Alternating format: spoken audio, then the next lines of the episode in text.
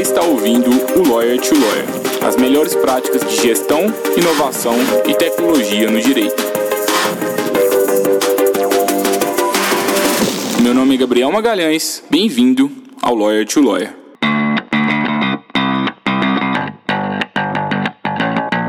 Esse podcast é oferecido pela Free Law, a forma mais segura para que o seu escritório de advocacia contrate advogados online e sob demanda. E eu sei que talvez você nunca pensou nessa possibilidade, mas agora você pode realizar parcerias com advogados especializados em qualquer área do direito, de acordo com a sua necessidade. É só entrar no site www.freelaw.work e enviar a descrição do serviço que precisa ser executado, as orientações, o prazo, e aí é só aguardar a mágica acontecer e você visualizar as propostas dos profissionais. Faça parte agora da nossa comunidade e aumente o portfólio de serviços jurídicos que o seu escritório oferece aos seus clientes. Olá, advogado, olá, advogada. Seja bem-vindo, seja bem-vinda a mais um Lawyer to Lawyer da Freelaw. Meu nome é Gabriel Magalhães e eu sou o apresentador deste podcast. E hoje a gente está aqui com um dos temas mais pedidos até então. Sobre, a gente vai falar sobre marketing jurídico. E hoje, em um formato diferente do usual, a gente vai ter um, um formato mais expositivo, a gente vai realmente abordar esse tema de uma forma profunda. E se você quer finalmente aprender a criar uma estratégia eficiente de marketing para o seu escritório e conseguir é, adquirir mais clientes, sugiro que você fique até o final deste episódio. Hoje eu estou aqui, com a Júlia Rezende, que também trabalha comigo aqui no marketing da Freeló e vai compartilhar bastante a experiência dela. Seja bem-vinda, Júlia. Olá, pessoal, sejam bem-vindos. Obrigado, Gabriel. É, como o Gabriel falou, hoje estamos com um formato diferente de episódio, mais positivo, para falar sobre esse tema que é bastante tem sido bastante comum e bastante pedido por vocês, que é o marketing jurídico. E acho que o conteúdo está muito bom, muito profundo e esperamos ajudar vocês aí a começar uma estratégia do zero, como a gente começou aqui na Freelaw e aprendemos bastante nesse meio tempo e vamos compartilhar esses aprendizados também. Nós vamos entrar logo na parte prática, mas eu acho que antes da gente começar mesmo a falar de estratégia de marketing, acho que é importante que vocês entendam os fundamentos do marketing e também a diferença do marketing antes da era digital para a era digital. Porque antigamente, como que era o marketing? Né? A gente sempre tinha um marketing que era utilizado por meio da interrupção. Então eu estou ali assistindo o meu jogo de futebol com a minha família, eu estou assistindo o jornal com a minha família e eu sou interrompido por um comercial ali que atrapalha o meu entretenimento e ele me transmite algum tipo de mensagem.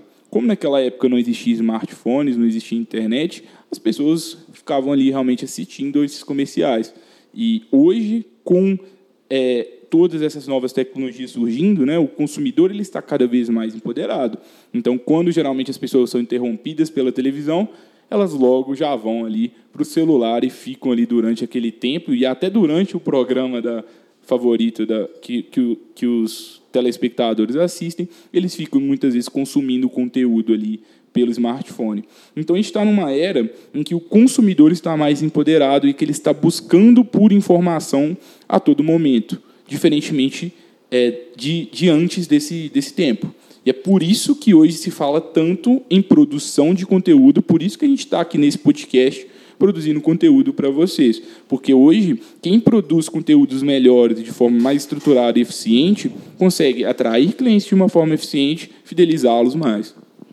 É, exatamente. Como, como você disse, Gabriel, na, nessa indústria 4.0, né, na era digital, o marketing hoje ele é muito ele está muito atrelado ao marketing da geração de valor por meio de entrega de conteúdo, que por meio dessa entrega de conteúdo você consegue é, atrair, fidelizar os clientes e fazer com que potenciais clientes e clientes te enxerguem como autoridade em um tema e depois fiquem mais propensos a, a comprar coisas que você vai oferecer.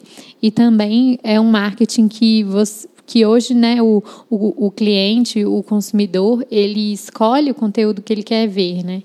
Então, é um marketing muito mais direcionado e é, e isso é uma grande vantagem na realidade, né? Eu acho que hoje quem gera mais valor naturalmente sai na frente, né? E o problema que eu vejo assim no marketing é que eu vejo muitas pessoas é, produzindo posts e não gerando valor para os seus clientes, pensando apenas ali em eu preciso de fazer marketing, eu preciso estar nas redes sociais, mas não pensam em qual a melhor forma de gerar valor para esses clientes. Por isso que eu acho que a maior parte dos advogados que, que tentam fazer marketing não conseguem fazer de uma forma correta. É, às vezes eu vejo também os posts é, como é, sem constância também e sem uma estratégia por trás para embasar essas postagens, o que dificulta às vezes é, que a pessoa colha frutos daquela daquele, daquela ação de marketing, e né? Constância definitivamente não é fácil. A gente sabe disso aqui na Freeló, mas é, eu acho que é justamente isso que, que faz com que vocês consigam é, criar uma estratégia eficiente. A gente vai falar sobre isso mais para frente. Mas assim, então em, em suma, o marketing jurídico ele vem, ele parte da premissa que nós precisamos de gerar valor para, o, para os nossos clientes. Percebam que até agora a gente nem falou da discussão sobre código de ética do AB versus o marketing jurídico. Por quê? Porque todo o código de ética do AB, todas as proibições que, que existem, elas são para aquele marketing antigo, de interrupção. E é um marketing que é cada vez mais inefetivo. Então, se, se é, a OAB ela condena um marketing que já não era efetivo, talvez isso também nem afete tanto assim os advogados, pelo menos na minha visão. Eu vejo muitos advogados querendo que a OAB é, seja mais liberal ainda sobre esse ponto, outros nem tanto, mas a verdade é que todo mundo pode gerar valor para o seu cliente de alguma forma, todo mundo pode produzir um artigo, algum conteúdo, vídeo, é, gerando valor para esse cliente, e isso possivelmente vai, vai render frutos para os escritórios.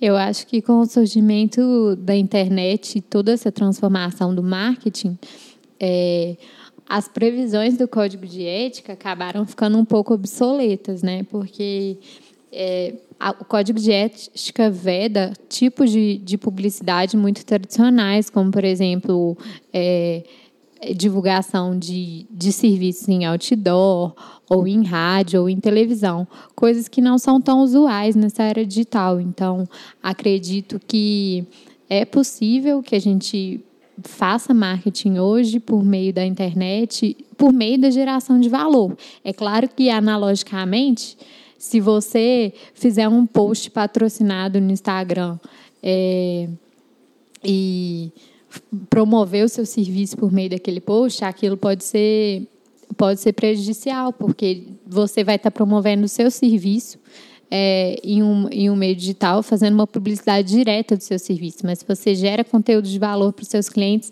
é um outro tipo de marketing, um marketing que, que na indústria 4.0 é um marketing mais querido do momento. É, assim, nesse episódio a gente não tem nenhuma pretensão de discutir sobre as posições do, do, do, Código de Ética com uma profundidade maior, a gente vai falar simplesmente de tudo que já é permitido pelo Código de Ética. É, mas, assim, na minha visão, as exposições do Código de Ética elas são boas porque elas, digamos, impedem más práticas, impedem que os advogados é, façam práticas ruins. Porque se eu ficar fazendo marketing de interrupção o tempo inteiro, ficar fazendo propaganda, falando apenas do meu serviço e não procurar em gerar valor para o meu cliente, o cliente ia ficar insatisfeito mesmo. Que bom que o código de ética pro, proíbe. Pelo menos essa é a minha visão. Sim. E assim, é, para a gente pensar assim, em, em gerar valor para o cliente, é muito importante que a gente entenda é, todas as etapas do funil em que ele se encontra. Então a gente vai entrar em um conceito um pouquinho técnico, mas fiquem tranquilos que é, que é bem tranquilo de absorver. O que é o funil de marketing? Basicamente, é, é uma, uma metodologia utilizada para que a gente consiga entender em qual fase ali da, da, do marketing o seu cliente se encontra. Então, é, a gente tem o topo de funil, o meio de funil e o fundo de funil. O topo de funil é quando o seu cliente ainda nem sabe que tem um problema. Então, um potencial cliente ali nem sabe que tem um problema, mas ele eventualmente pode te conhecer de alguma forma, ele ainda não te conhece. Já o meio de funil é quando o cliente ele já sabe que tem um problema e ele já está começando a buscar por soluções. E o fundo de funil é quando o cliente ali, ele já está querendo saber mais sobre o seu escritório de advocacia e sobre os serviços que você presta. E o que eu percebo muito é que grande parte dos escritórios de advocacia só fazem conteúdos de fundo de funil. Por quê? Porque só falam deles. Falam de como o escritório é bom, quais são as áreas que o escritório atua, é, fala sobre a sede do escritório que é bonita, fala sobre é, o currículo dos profissionais. Tudo bem, é legal publicizar isso. Mas se você só, publiciza, você só dá publicidade a isso, é, provavelmente os seus clientes não vão se sentirem atendidos porque você só vai estar tá focando em um nicho bem específico de, de, de, potenciais clientes. É, e acredito também que muitas vezes, é, como, como você falou, no topo do funil, o potencial cliente sequer sabe que ele tem aquele problema. Então, muitas vezes é por meio de uma notícia, é, de uma nova decisão do STF que o seu escritório vai divulgar, que o seu cliente vai saber que ele tem um direito que ele nem conhecia, né? É, então, isso é importante também para que o cliente descubra que ele tem um problema ou que ele tem algum direito e depois passe a considerar buscar seu escritório. Então, se você é, atua também gerando esse valor de mostrar para o cliente em quais pontos ele tem direito, sobre as novas decisões que podem afetar os, os direitos dele, isso vai gerar uma grande confiança no cliente e, posteriormente, é, querer considerar você para contratação. E, além disso, você vai estar cumprindo com a sua função social como advogado e vai estar é, informando pessoas de seus direitos. Porque grande parte das pessoas que, que lerem artigos que você tiver escrito não serão seus clientes porque é um funil. Então, no topo do funil, a gente tem muita gente. No fundo de funil, tem menos pessoas, naturalmente. Só que isso se torna uma, uma conta bem matemática. Depois que você começa a analisar os seus dados de marketing de uma forma constante, você começa a perceber que, vamos supor, no primeiro mês, 100 pessoas que leram seu artigo, você teve um cliente. Provavelmente, se você tiver um artigo que, que for lido por mil pessoas, você tende a ter 10 clientes porque é basicamente uma proporção e uma taxa de conversão de 1% de visitantes para número de clientes. Então, quando você começa a entender isso com mais profundidade, aí você sabe exatamente por onde você pode ou não atacar aí dentro do seu escritório para desenvolver uma estratégia mais eficiente. Gosto de comparar essa, essa questão do funil, acho que é mais fácil, se a gente pensar em um shopping, por exemplo. É, um shopping ele tem um volume X de pessoas ali no mês. E vamos supor que 10 mil pessoas, 100 mil pessoas vão ao shopping todo mês. E quantas dessas pessoas elas compram uma casquinha no McDonald's, ali, um sorvete no McDonald's? Talvez seja 100 pessoas. Provavelmente, se o shopping tiver o dobro de volume de pessoas, provavelmente também o McDonald's vai vender o dobro de casquinhas. Essa que é a lógica. Então, se você tiver mais visitas no seu site, se você, vai, você tiver mais leitores no seu blog, ouvintes no seu podcast, você tende a ter mais vendas ali no final. É, e, como eu disse anteriormente, a verdade é que a minoria das pessoas é que vai acabar comprando de você. E aí você gera valor para uma massa, que é um, algo super legal também, e você também aumenta a sua base de clientes. É, exatamente. Acho que é bem isso.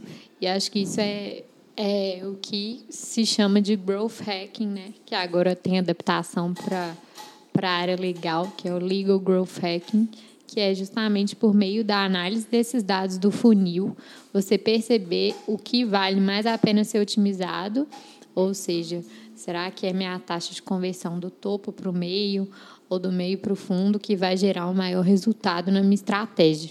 Ou seja, será que o seu escritório deve buscar é, desenvolver estratégias para aumentar o número de visitantes do seu site? Ou será que o seu escritório deve buscar estratégias para converter os visitantes em potenciais clientes, os visitantes já existentes? Depende. Se o seu escritório já tem aí um site há muitos anos, já tem uma base há muitos anos, talvez vai ser melhor você investir nisso do que em buscar novos clientes. É isso que, que o marketing traz. Assim, o marketing digital ele está muito atrelado a dados. Então você analisa todos esses dados e vai tomando as melhores decisões a partir disso. E, uma... e, e acho que é importante falar também que é, a gente vai focar né, especificamente na, no marketing de conteúdo dentro do, da estratégia do marketing digital? É assim, existem várias, várias frentes que você pode utilizar dentro do, do marketing jurídico. Né? É, a gente trabalha aqui muito na Freeló com inbound marketing, que tem uma, uma vertente forte de, de, de, produção de conteúdo. Existem outras formas que você pode conseguir clientes, você pode investir em anúncios, é, você pode utilizar o boca a boca, etc. É, o, o, a, o, alerta só que eu gostaria de, de deixar para vocês é que se você não criar uma estrutura eficiente e ficar simplesmente fazendo medidas isoladas, como investir em anúncio aqui, em, é, postar nas redes sociais no outro dia, não ter a frequência ideal, dificilmente você vai ter resultado. Então, eu aconselho que, se você está começando, monte a casa, arrume a casa para que você entenda toda essa jornada do cliente, todas essas etapas do funil, e a partir disso crie um, um um cronograma de produção de conteúdo eficiente. E aqui na Freeló, o que a gente faz, assim, geralmente? Esse podcast, eu não sei qual que vai ser a duração final que ele vai ter, mas vamos supor que foi uma hora, é, 40 minutos. Esse é um conteúdo longo.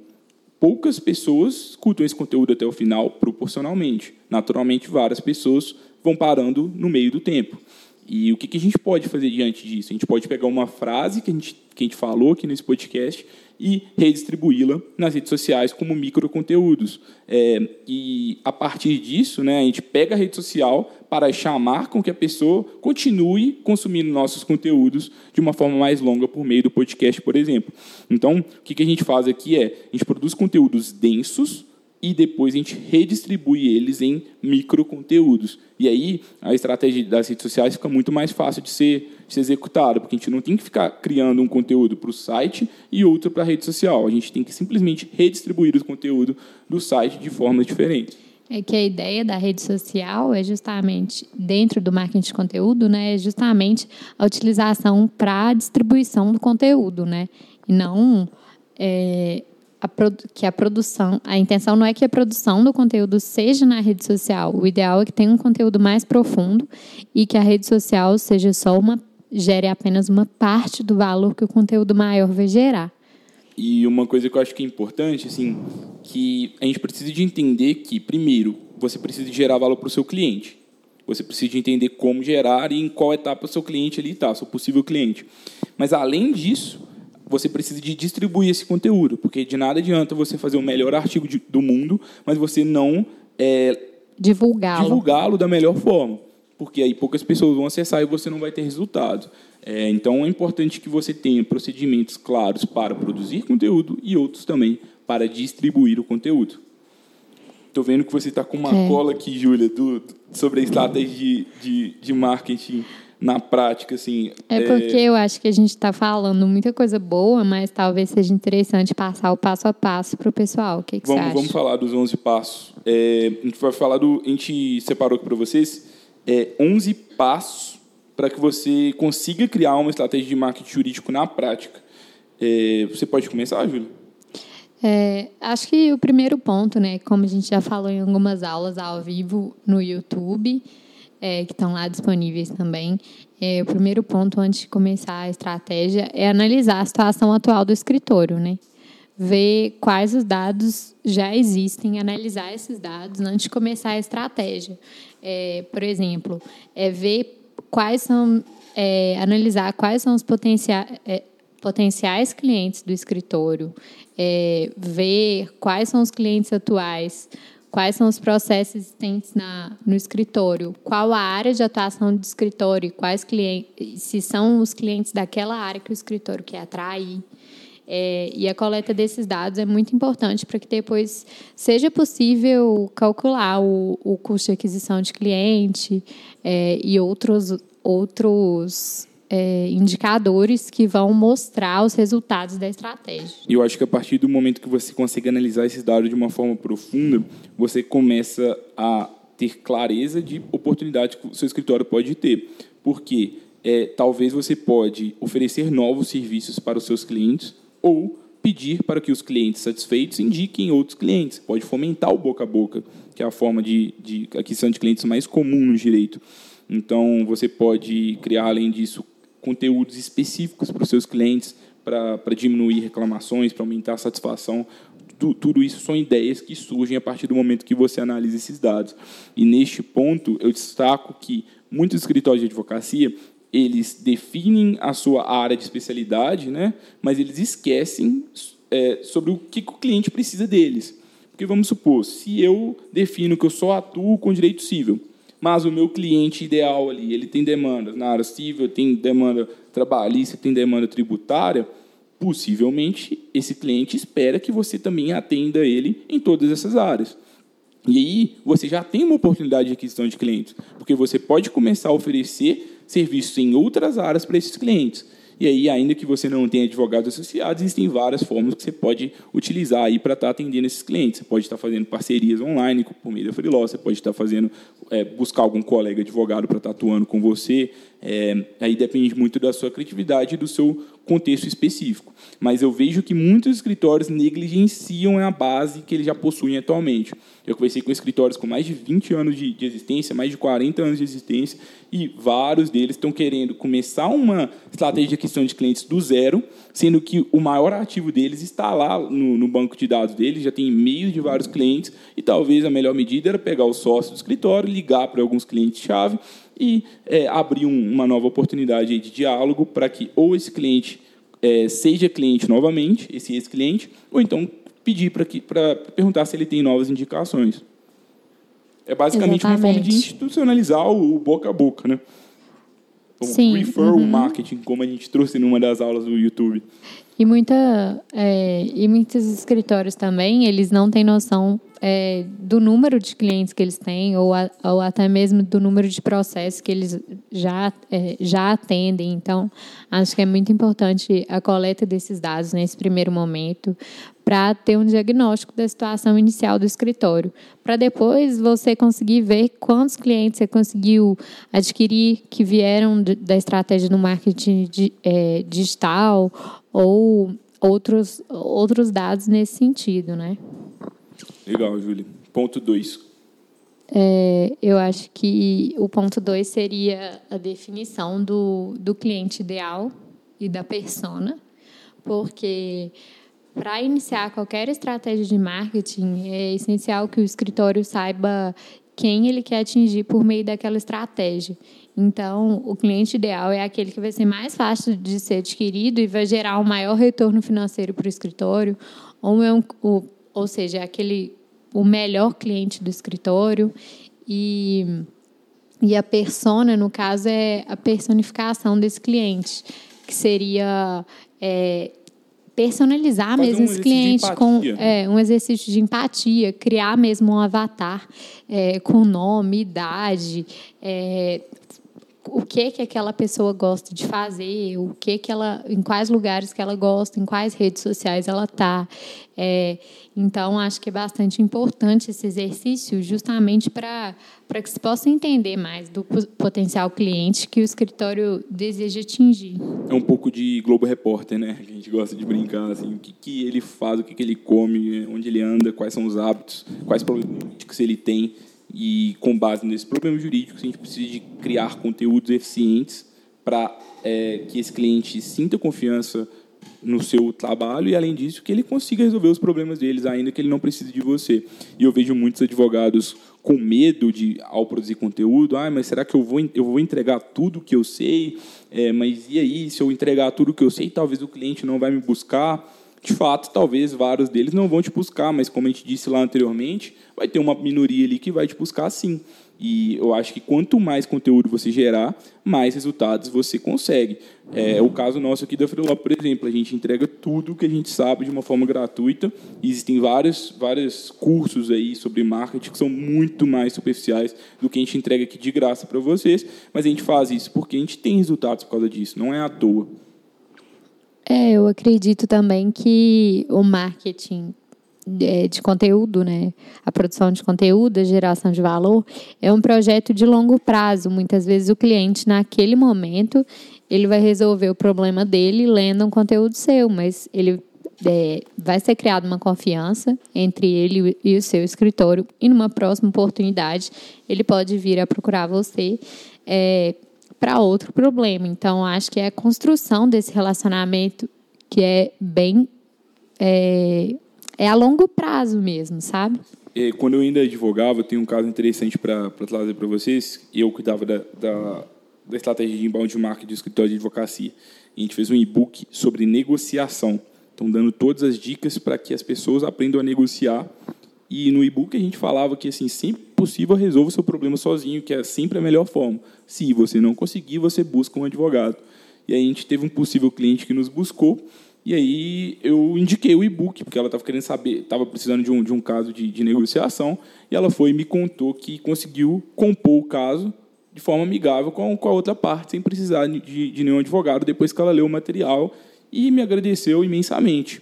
É, naquele momento ela não se tornou nossa, nossa cliente, mas eu senti como eu fiquei muito feliz por ela, porque possivelmente, primeiro pela função social, né, que bom que ela conseguiu resolver o problema sozinho, mas eu tenho certeza que qualquer outro problema que surgisse, é, eu teria sido a primeira pessoa que ela buscaria. Então, acho que é um pouquinho dessa mentalidade que, que a gente precisa de ter quando a gente está entendendo a nossa persona e, e pensando nessa produção. É, porque eu acho que aquela tentativa também de se vender o tempo inteiro é cansativo para o cliente. Então, acho que você gera mais confiança falando assim: olha, você não necessariamente precisa de mim, porque eu estou te dando aqui é, toda a informação que você precisa. Mas, se você precisar de mim, estou à disposição. Então, acho que é uma abordagem mais legal. E, assim, é, então, além da, da definição do, do perfil ideal do, do, do cliente, perfil do cliente ideal e da persona, né? O ponto 3 seria a construção do ciclo de vida do cliente. Que, assim, após a construção da persona, que você vai investigar, né? Qual, pessoa, qual cliente você quer atingir, vai investigar é, nos seus dados quais são os melhores clientes do escritório, qual área, né? Em qual área você quer investir e coisas assim, você vai é, construir o ciclo de vida do cliente dentro do seu escritório. Qual caminho que aquele cliente percorre desde o momento que ele descobre o escritório, é, até que um momento né, que ele é um cliente potencial, até o dia que ele se torna um ex-cliente. É... é... a jornada de compra na advocacia, a gente falou sobre isso já em alguns, alguns podcasts aqui anteriores e também nas nossas aulas do curso online do YouTube. E o que eu destaco sobre isso é que isso também está conectado com o conceito de funil de marketing porque se a gente entende o que qual conteúdo eu preciso de, de produzir para pessoas que ainda não me conhecem, quais conteúdos eu preciso de, de, produzir para pessoas que sabem que tem um problema jurídico, quais conteúdos eu preciso produzir para pessoas que querem conhecer mais sobre o meu escritório? E quais conteúdos eu preciso produzir para os meus clientes atuais, é, fica mais fácil e mais efetiva a sua estratégia. Você consegue ser bem mais assertivo no que você, no que você produz e realmente vai estar gerando valor para essas pessoas o tempo inteiro. E assim, por exemplo, é, por meio do exercício da empatia, né, da criação da persona, você consegue saber por meio de quais problemas que o cliente vai te descobrir. Então, por exemplo, ele está buscando é, se você atua em direito de família, especialmente em divórcio. Ah, ele está em crise no casamento. Aí ele vai procurar por quais termos é, no Google, por exemplo, para encontrar um artigo do seu escritório, o site do seu escritório. E, é, e construindo essa jornada, você vai saber como fazer com que o cliente contrate outros serviços, porque você vai saber outros problemas que ele tem, ou muitas vezes como ele pagaria valores mais altos para o seu escritório. É, e assim, um outro passo, né, depois desses três primeiros passos, o quarto passo seria a busca de palavras. Só recapitulando, assim, o primeiro Sim. passo a gente falou sobre analisar a situação atual do escritório. Isso. Segundo passo, definir o ICP e a persona, que é entender melhor o seu cliente, depois aprofundar nesse entendimento do cliente, entender toda a jornada que esse cliente percorre e, e agora no quarto passo a gente sugere que vocês façam uma pesquisa de palavras-chave. Definição dos conteúdos que vão ser produzidos na estratégia. O que, que é a pesquisa de palavras-chave? Basicamente, assim, todos os dias, todo, todo, todo mundo digita algo no Google, pesquisa algo no Google. Possivelmente você encontrou esse conteúdo aqui pesquisando sobre algum tema no Google. E existem ferramentas que permitem que a gente é, identifique qual é a frequência, quantas vezes por mês cada uma dessas palavras é buscada e qual é a dificuldade para que eu consiga me posicionar no primeiro lugar do Google. E é muito essa, essa fazer esse tipo de pesquisa é muito interessante, porque te ajuda a entender quais conteúdos são relevantes e quais não são. Porque se não tem ninguém pesquisando sobre determinado tema no Google, existem indícios de que talvez esse tema não seja tão relevante. Então, se eu atuo com direito trabalhista, eu vou, vou pesquisar lá, será que as pessoas digitam direito do trabalho no Google, digitam reforma trabalhista, digitam FGTS, então, fazer realmente uma lista de tudo que, que você eventualmente poderia produzir de conteúdo, e a partir disso você vai priorizando as palavras que são mais buscadas pelo seu público e também as palavras que são mais fáceis para que você consiga se posicionar no Google. Então, é assim que a gente faz nosso, a nossa estratégia na Freeló. E como que a gente faz aqui? A gente tem uma planilha que a gente, basicamente, a gente tem o, o, nome da palavra, então a gente vai realmente no exercício de brainstorm, de tentativa e erro, a gente digita alguma palavra, então, no nosso caso, é, o nosso público são advogados, então a gente pensa o que, que advogados digitariam. E a gente vai digitando... Não são só advogados, né? Os advogados que nós acreditamos que seriam os nossos clientes ideais. Então, por isso, isso. que é bastante importante os exercícios anteriores da criação do cliente ideal, é, e da persona e posteriormente da, da construção da jornada, que aí vai te dar mais insumos para você ser cada vez específico e atingir pessoas cada vez mais específicas na estratégia, porque se você colocar também umas palavras muito genéricas, provavelmente vão surgir pessoas muito aleatórias também no site do seu escritório que, que têm uma tendência menor de serem as pessoas que você está atendendo está tentando atingir. Legal, ótimo ótima, ótimo adendo, Júlio. De fato, isso a gente tem que pensar assim: a, tem, a gente tem um critério quantitativo, que é maior volume de buscas e menor dificuldade, mas além disso existe um critério qualitativo. Qual palavra é mais interessante para você? Aqui para freeló, por exemplo, a palavra freelancer jurídico é uma palavra interessante para a gente, porque tem tudo a ver com o que a gente faz. A palavra parcerias jurídicas também tem tudo a ver com o que a gente faz. Por mais que às vezes o número de buscas não seja tão alto, mas quem buscar aquilo provavelmente vai ser altamente qualificado para nós, por exemplo. Isso. Então, assim, é importante que você pense o que, que se a pessoa digitasse determinada frase no Google seria legal para você? Então, talvez você tenha que escrever um conteúdo sobre isso. É, eu acho que é uma análise é, quantitativa misturada com uma qualitativa. Né? É, exatamente. E assim, eu vejo que. E vai um pouco da intuição também. Né? Isso. E não só a intuição, mas é legal você ver o que, que seus concorrentes estão fazendo. A gente faz isso na Freeló. Ver quais conteúdos que seus concorrentes estão fazendo. É, e aí, a partir disso, você consegue é, se espelhar e, eventualmente, produzir conteúdos semelhantes. É, e sempre que você for escrever algum conteúdo, eu recomendo que você leia, assim, pelo menos o que os dez primeiros artigos ali que estão no Google, os dez primeiros resultados produziram, porque você tem que produzir algo melhor do que os dez primeiros. O nosso compromisso é de criar o melhor conteúdo que existe na internet, um, um compromisso muito difícil, mas a gente faz o possível realmente para trazer as melhores referências, para produzir conteúdos é, com, com, bastante, com bastante qualidade mesmo para os nossos, nossos visitantes. E eu, eu acredito que todo mundo que se propõe a, a entrar nessa jornada de, de, produção de conteúdo tem que fazer o mesmo. É, eu acho que nesse ponto vale a pena citar o Uber Suggest, né, que a gente sempre é, dá essa dica para o pessoal que, que pergunta como que a gente descobre isso de qual palavra para qual palavra-chave escrever um texto é por meio dessa ferramenta. A gente vai deixar na descrição do episódio para vocês poderem usar também. É super fácil e vai dar muito insight aí para vocês começarem a definir quais seriam essas palavras. E existem assim várias ferramentas para a busca de, de palavra-chave, mas assim o Uber Suggest é super simples, é grátis, então é, na nossa visão aqui não tem por que você procurar por outro, pelo menos nesse momento inicial. Usa usa essa ferramenta, faz uma planilha com palavra-chave, volume de buscas, dificuldade escreve várias, várias palavras. Aqui na Freeló, a gente escreveu 300 palavras para, a partir disso, a gente escolher com base em dados as melhores e, a partir disso, que a gente vai priorizando as nossas pautas de conteúdo. A gente recomenda que vocês pesquisem exaustivamente, porque isso vai fazer com que vocês otimizem a sua estratégia. Essa tarefa é muito importante. Inclusive, se você for contratar algum um profissional de marketing para fazer isso para você, ele vai cobrar é, provavelmente um valor bem alto, porque é uma tarefa realmente que gera bastante valor para você, mas com o que a gente passou para você aqui agora, você consegue fazer isso sozinho. E o, esse Albert Suggest é como se fosse um Google mesmo, só que você digita a palavra, ao invés de você ver os resultados, você vê ali é, quanto o volume, o volume de buscas de busca. dela. É.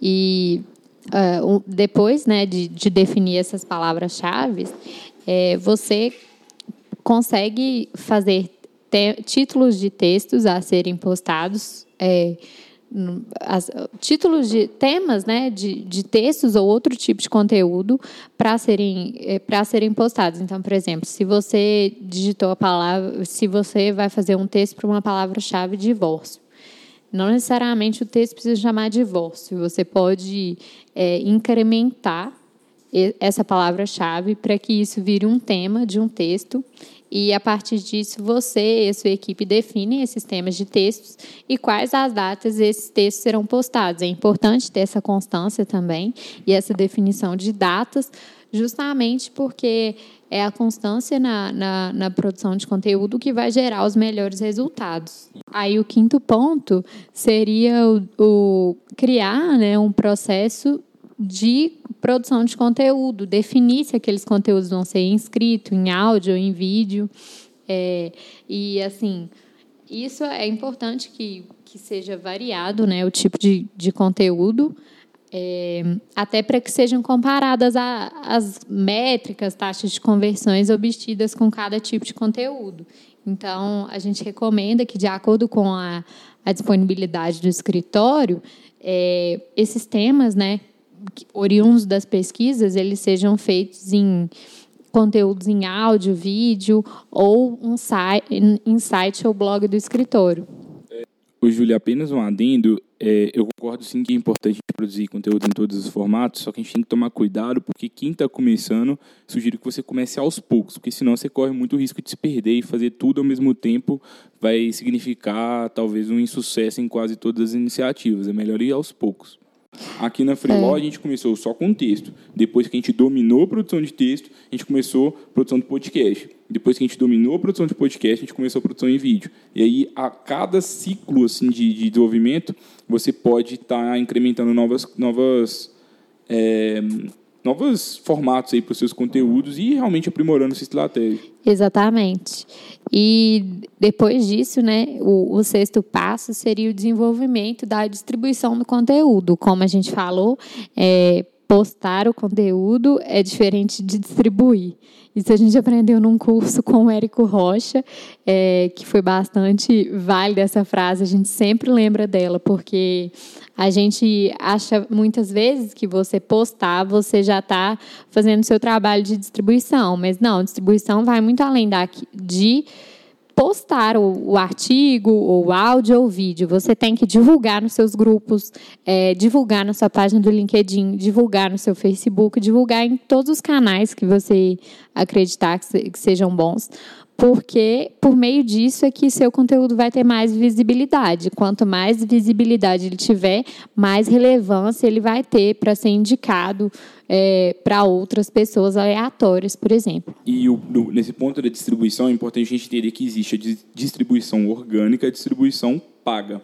É, quando a gente fala de distribuição orgânica, o seu conteúdo ele pode ser distribuído de uma forma orgânica pelo Google, quando você é, otimiza o seu conteúdo para o Google, ele aparece nas primeiras posições. Isso é um desafio grande, principalmente para quem está começando um site. Mas depois, com a evolução do site, claro que isso é sim possível de você estar buscando essas primeiras colocações, principalmente se você fizer esse, esse trabalho bem feito da pesquisa de palavras-chave. Além dessa distribuição orgânica pelo Google, você pode utilizar as redes sociais para distribuir seu conteúdo organicamente. E aí você pode distribuir no, no, no, perfil do seu escritório, no seu perfil pessoal, no, no, perfil de outros advogados do seu escritório. E o que é importante, tem uma, uma metodologia que eu conheci pela Rock Content, eu não sei se é deles, mas é que é do 333 ou do 444. Eles Essa é ótima mesmo. Eles recomendam que todos os conteúdos você poste três vezes em três formatos diferentes, em três dias e horários diferentes. Então, por exemplo, eu, eu primeiro eu vou postar um conteúdo com uma frase, depois eu vou postar o conteúdo com uma imagem, depois eu vou postar o conteúdo com um vídeo para chamar São três pessoa. chamadas, né, que eles colocam. É isso, desculpa. Uhum. É, então, o ponto é justamente assim, porque hoje, o, todas as redes sociais, né, elas têm a intenção que os produtores de conteúdo eles paguem para distribuir o conteúdo. Facebook, LinkedIn, Instagram, eles, eles vivem de anúncios. Então, o, alcance orgânico, eles, salvo engano, pelo último estudo que eu li, é de cerca de 9%, ou seja, apenas 9% de toda a sua base é que consome o seu conteúdo, que tem acesso a ele. Agora, se você distribui esse conteúdo em horários diferentes, em formatos diferentes, com chamadas diferentes, você naturalmente potencializa isso, você consegue alcançar mais pessoas. Por isso que é importante que você não distribua apenas uma vez. Além disso, pode ser importante que você distribua conteúdos um a um. Então, pegar um possível cliente e indicar o seu, o seu conteúdo, ou então enviar em algum tipo de grupo, é, porque é isso que vai fazer a diferença no longo prazo. Aqui na Freeló é muito frequente que eu distribua conteúdos nossos para pessoas que, que, que buscam é, conversar conosco. É, tenho certeza que tem vários ouvintes aqui que, estão escutando agora, não vou me deixar mentir. Por isso, é um trabalho que não é escalável, para alguns pode ser chato, é, mas é algo que certamente dá bastante resultado, porque você mostra que está preocupando com aquela pessoa, você está indicando um conteúdo específico para ela. Então, essas são as formas de distribuição orgânica. Além disso, a gente tem a distribuição paga. Eu posso pagar aí os anúncios nas redes sociais, então são os social ads, e eu também posso pagar os anúncios ali para o Google, para que você apareça como um daqueles links patrocinados. É, o, o, cuidado que eu, que eu gostaria de dizer para você sobre os anúncios pagos é, primeiro, a gente na Freeló não tem tanta propriedade até para falar, porque nós, a nossa especialidade é principalmente no orgânico. É, a gente ainda não, a gente não vai... investe significativamente em, em, anúncio pago. É, mas assim, o que eu percebo é que eu vejo muitos escritórios investindo muito em, em na mídia paga, mas sem o funil estar preparado para receber esses esses potenciais clientes, sem o site estar otimizado, sem os conteúdos estarem assertivos. Então, eu recomendo que antes de pensar em, em pagar qualquer coisa, pense em cumprir esses passos, entender bem o seu cliente e depois, ok, pode começar a distribuir o seu conteúdo de forma paga. Essa é a minha recomendação. Provavelmente, se, é, se você procurar por outras pessoas que falam sobre o tema, podem ser pessoas que, que é, vão falar de uma forma diferente. Mas, pela minha experiência, eu vejo muitos escritórios realmente rasgando dinheiro dessa forma. Também é óbvio que tem, tem várias pessoas que conseguiram ganhar bastante dinheiro com isso. O próprio Marcílio, no episódio que ele foi entrevistado aqui do, no, no, no podcast da Freeló, ele fala sobre isso, de uma experiência que ele investiu bastante em anúncio e ganhou muito dinheiro na época. Então, depende muito ali de você conhecer seu cliente e realmente saber se você está no timing correto ou não de, de, de utilizar determinada iniciativa. É, e saber em quais palavras-chave vale a pena investir também, né? Ou seja, a pesquisa de palavra-chave ela vai te ajudar, inclusive, nos anúncios, porque você é. vai ser assertivo neles. Exatamente. Lá, inclusive, no Uber Suggest mostra o, o custo por clique de cada palavra-chave, o que pode dar em suma aí para investir em anúncio ou não em cada palavra. É, o sétimo passo seria o desenvolvimento de um site ou de um blog, né? Porque ele é o, o elemento chave para uma estratégia de marketing digital de conteúdo, né? Então, é, é o ideal que se tenha um site ou blog para se divulgar que, os conteúdos. Eu acho né? que a importância principal do site ou do blog é o seguinte: é, se vamos eu sei que existem vários influenciadores digitais que construíram a carreira no Instagram, tem milhares de seguidores, milhões de seguidores, realmente estão ganhando muito dinheiro com isso. Alguns deles, não tantos, estão aí no direito. Só que se o Instagram mudar o algoritmo dele ali, se ele diminuir o alcance orgânico, se ele mudar os likes, como foi uma mudança aí que aconteceu em 2019, isso vai afetar bastante você.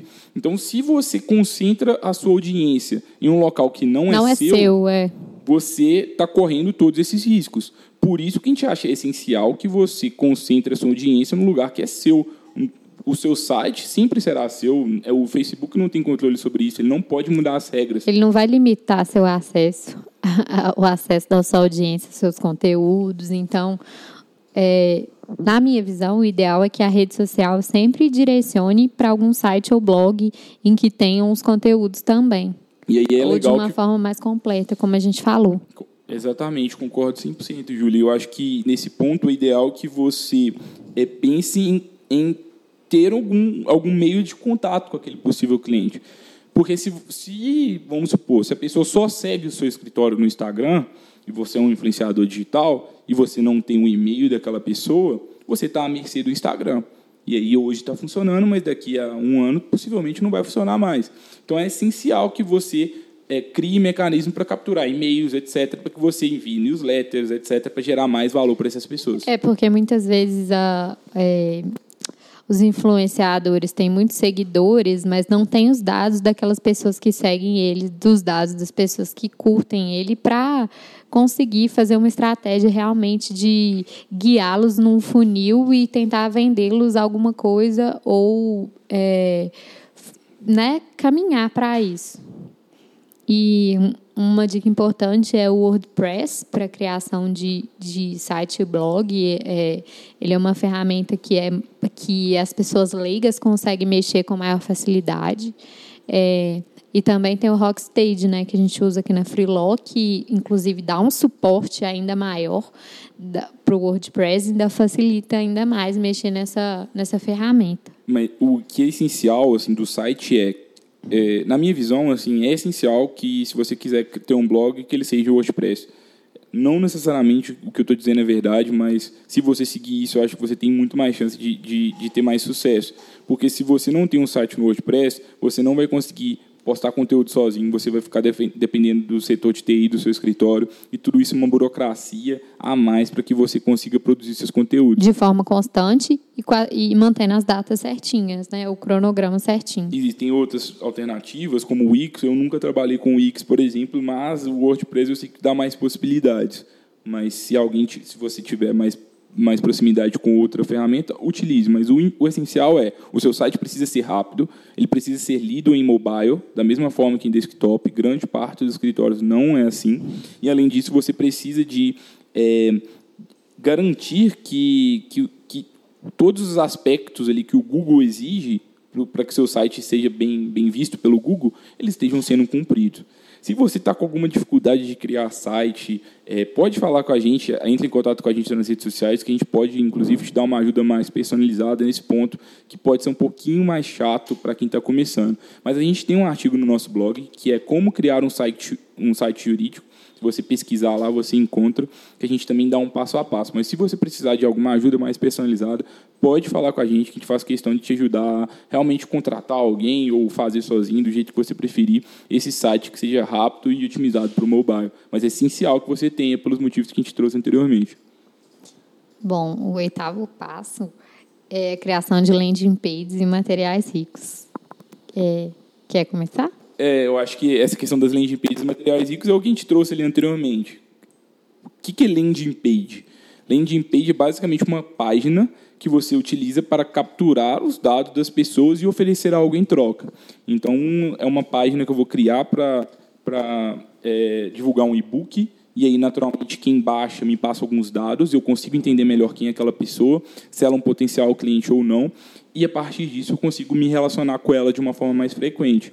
Então é, é essencial que você utilize isso na sua estratégia. Óbvio, em respeito ao LGPD, não fique pedindo dados necessários. A gente falou bem disso aí na, no, na, no podcast 21 aqui com a Viviane, que é especialista em LGPD. Então, mas você vai precisar de alguns dados para se relacionar. Você vai precisar do e-mail. Talvez você vai precisar de saber qual é o maior problema que o seu cliente, o seu cliente tem e a partir disso você consegue qualificar aquele cliente. Será que aquela pessoa que se cadastrou no e-book é ou não um potencial cliente.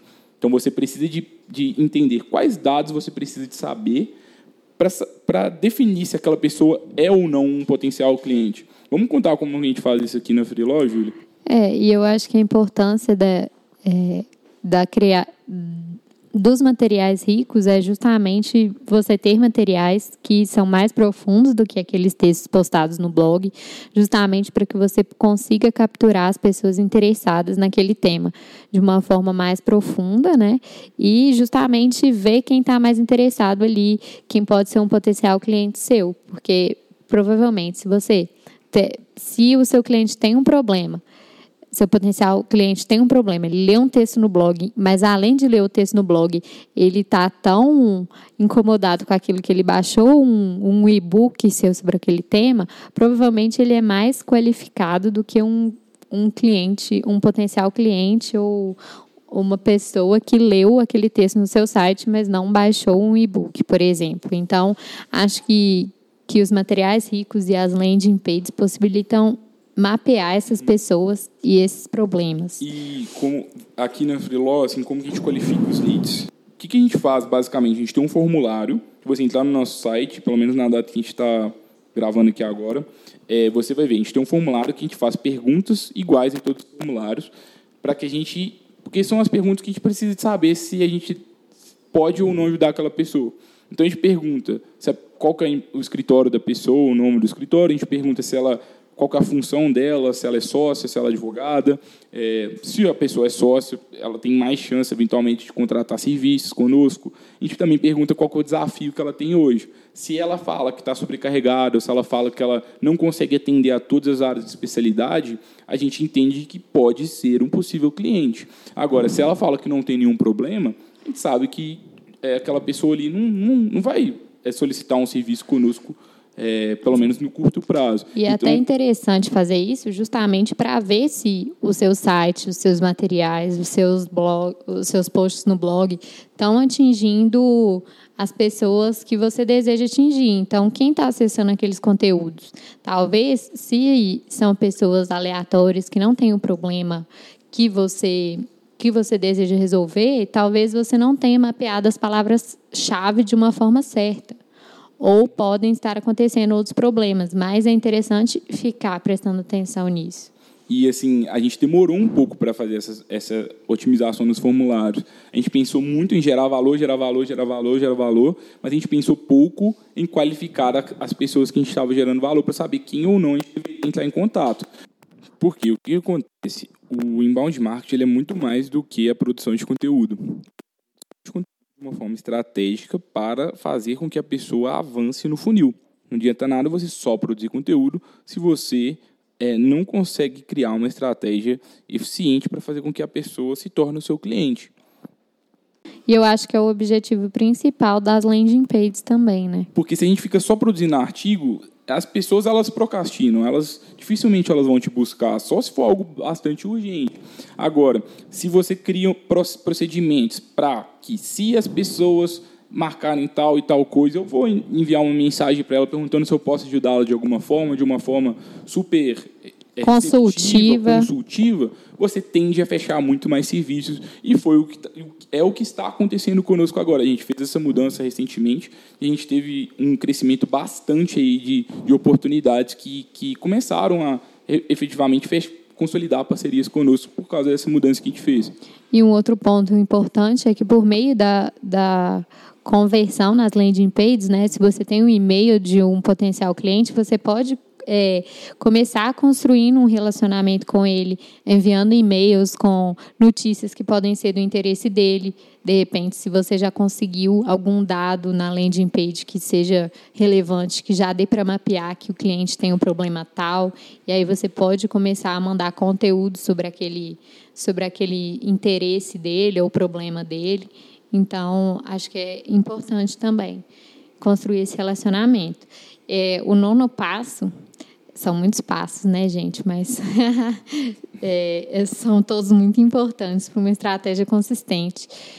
É o desenvolvimento de fluxos de nutrição para essas pessoas que converteram nessas páginas. O que é fluxo de nutrição? Basicamente, voltando lá no início, né, a gente entendeu o cliente, entendemos a jornada do cliente, entendemos quais palavras que a gente vai produzir o conteúdo, começamos a produzir o conteúdo, criamos páginas de captura ali para os dados daquela pessoa.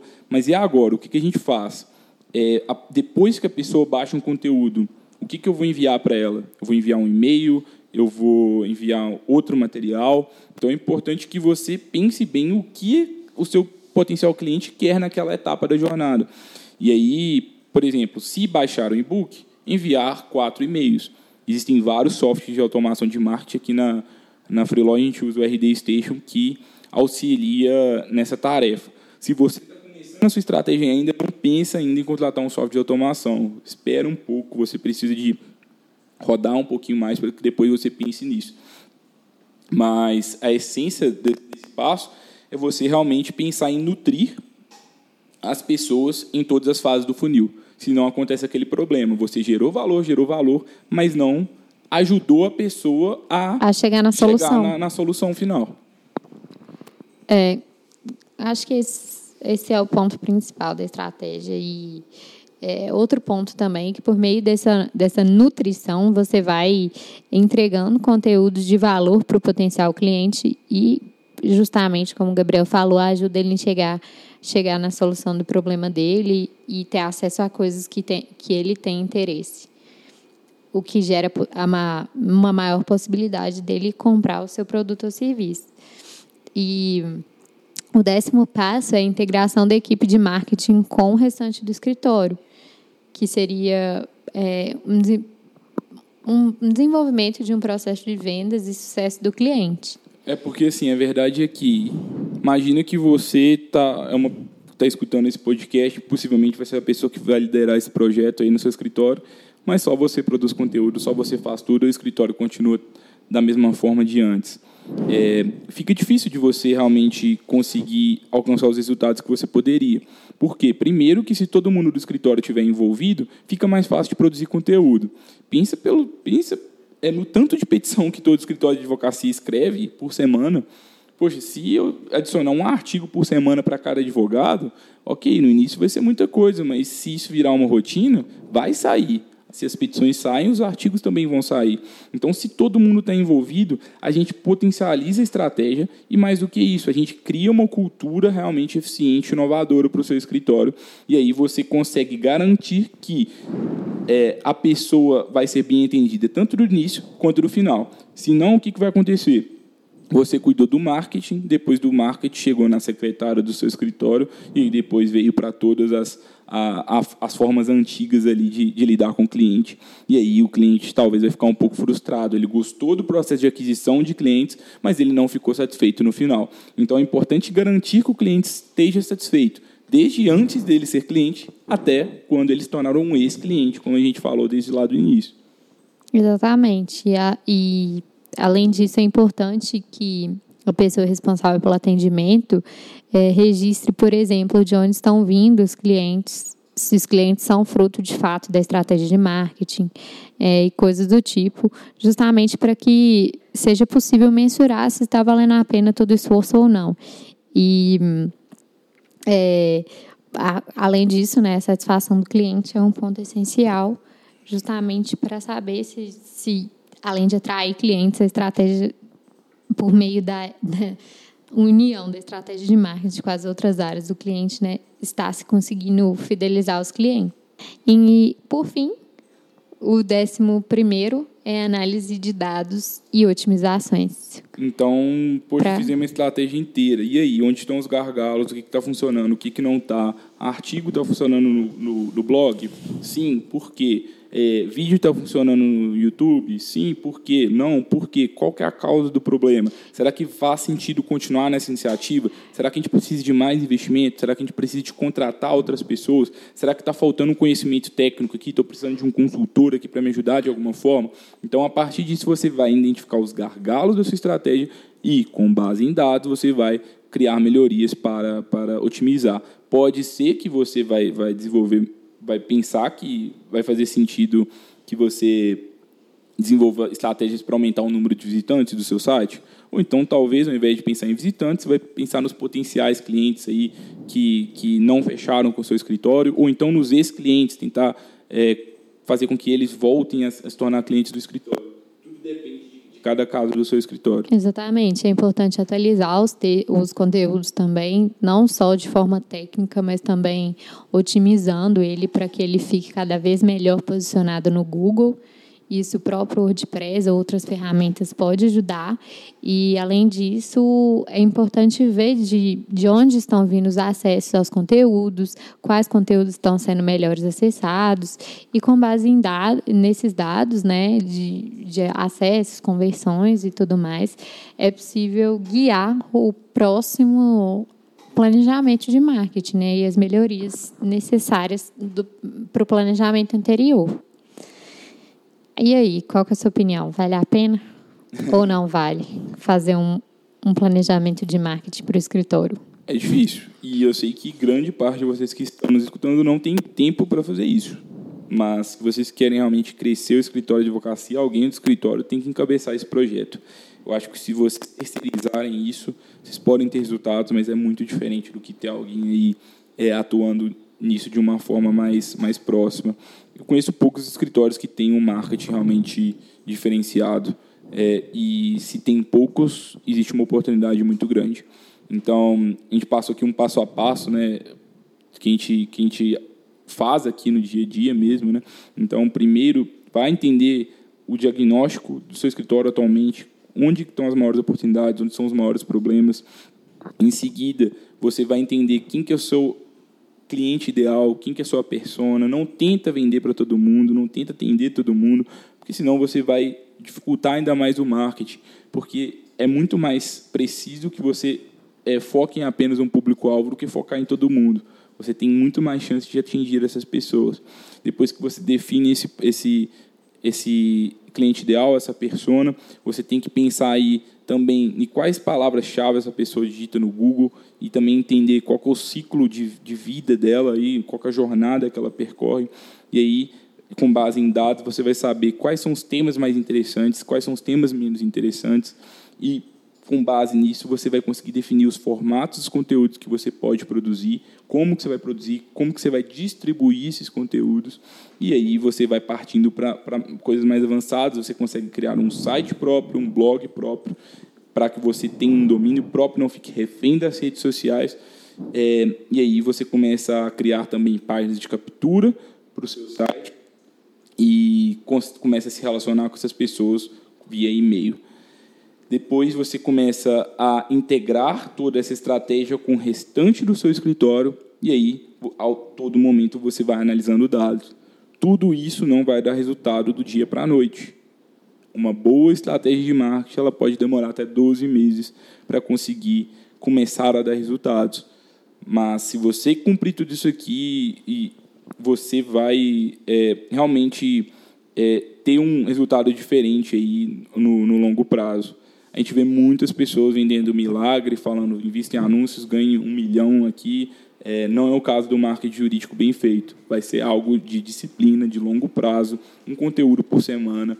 No primeiro conteúdo, ninguém vai ler, ninguém vai, vai ver, ninguém vai escutar, mas depois, de conteúdo em conteúdo, você vai realmente criando uma audiência fiel e vai conseguindo aí é, aumentar consideravelmente ou exponencialmente, como a gente gosta de dizer no nosso mundo de startups, o número de clientes do seu escritório de advocacia.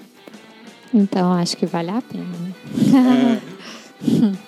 Bom, pessoal, espero que vocês tenham gostado do de hoje. Se não tiverem gostado, falem conosco também. É, a gente sempre gosta de receber os feedback, especialmente para essa aula aqui, que a gente é, utilizou um formato novo. O feedback de vocês seria bem válido, a gente ficaria bastante feliz.